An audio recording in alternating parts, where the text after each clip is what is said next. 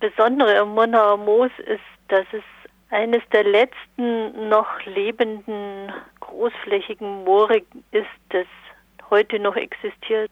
Der ganze Alpen-Nordrand bestand aus Mooren, kann man sagen, so nach der letzten Eiszeit sind die entstanden und der Großteil ist entwässert worden und degradiert worden und das Murnauer Moos ist erhalten geblieben, mehr oder weniger gut, in einem mehr oder weniger guten Zustand. Und das ist eigentlich das Bedeutendste an diesem Moor, dass es ein noch lebendes Moor ist, also ein Moor, das nach wie vor eine relativ gute Wasserversorgung hat und weiter wächst.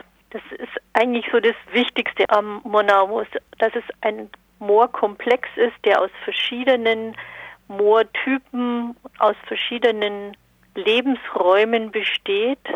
Es wird als das größte lebende Moor in Mitteleuropa bezeichnet. Und die Geschlossenheit und die Landschaftsform ist einfach auch bezaubernd. Es birgt eine unendliche äh, Tier- und Pflanzenwelt und jede Menge gefährdeter Arten. Ganz seltene Pflanzengesellschaften und Tiere kommen dort vor. Wie ist denn das Naturschutzgebiet im Monauer Moos entstanden? Ja, das hat eine lange äh, traurige Geschichte. Also es hat eigentlich gedauert bis 1980, bis es tatsächlich ausgewiesen wurde als Schutzgebiet. Also die Bedeutung hat man schon sehr viel früher erkannt. Schon Anfang des letzten Jahrhunderts ist die Bedeutung der Moore erkannt worden. Aber man hat natürlich noch sehr viele wirtschaftliche und landwirtschaftliche Interessen verfolgt und war auch damals noch nicht bereit, solche Flächen gleich mal unter Schutz zu stellen. Und es war ein jahrzehntelanger Kampf, bis man das Monau Moos tatsächlich unter Naturschutz gestellt hat. Also es kam schon 1940 oder 41 kam schon auf die Liste der zu schützenden Moore, aber bis es tatsächlich geschützt wurde, hat es dann sehr lange gedauert. Inzwischen ist es auch noch ein FFH- und SPA-Gebiet, also ein Vogelschutzgebiet und Natura 2000-Gebiet und genießt damit auch europäischen Schutz, was heutzutage fast noch wichtiger ist. Die Geschichte hinter dem Murnauer Moos ist ja eine recht heikle Sache, auch weil Max Dingler eine tragende Rolle dabei gespielt hat. Wie wird denn mit dieser Tatsache umgegangen? Wird darüber aufgeklärt? Ja, natürlich, da wird ganz offen damit umgegangen und das hat halt einfach auch zwei Seiten. Also es ist unbestreitbar, dass Max Dingler eine, eine wichtige Rolle und dass er ein, ein, ein Vorkämpfer auch war und große äh, Bedeutung hatte auch in der Unterschutzstellung des Monauer Moses. Er war nicht der Einzige, sondern eines von vielen Rädchen, die da mitgeholfen haben. Auch Frau Dr. Heckel war da ja sehr bedeutend, eines unserer frühen Mitglieder im Bund Naturschutz, die sich ihr Leben lang dafür eingesetzt hat, das Moos unter Schutz zu stellen. Dingler war eine sehr, eine sehr schillernde Gestalt und hat sich je nach Gesprächspartner mal gebrüstet mit seinen nationalsozialistischen Gedanken und mal sie eher wieder abgestritten. Also das ist schwer einzuschätzen, aber natürlich hat er alles Mögliche nachweislich gesagt und ist damit sozusagen mit diesem nationalsozialistischen Gedankengut in Verbindung zu bringen. Aber er hat sich auch fürs Monomus eingesetzt und er hat sich da sehr stark gemacht und er hat auch hier viel Öffentlichkeitsarbeit gemacht für dieses Ödland, wie es damals hieß.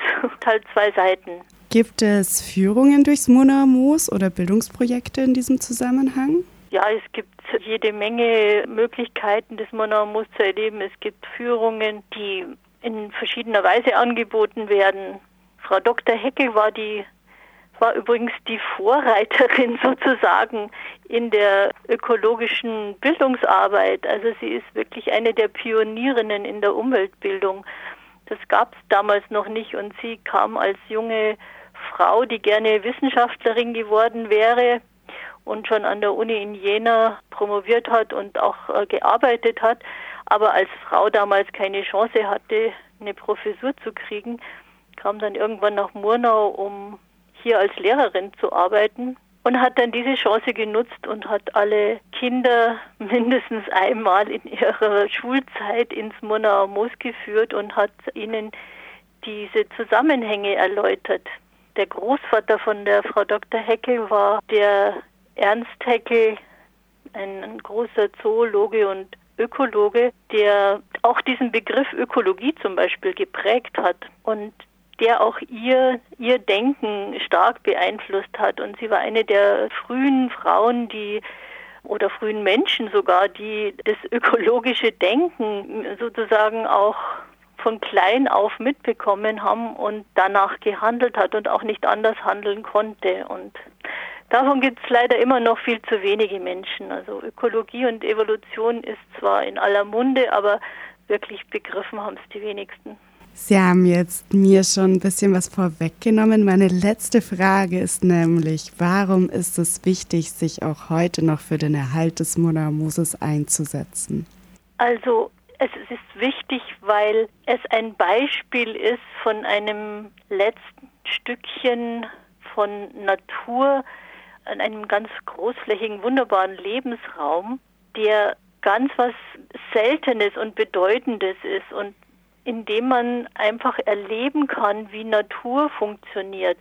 Es erschließt sich nicht von selber. Also es ist schon hilfreich, eine Führung zu machen und sich das erläutern zu lassen.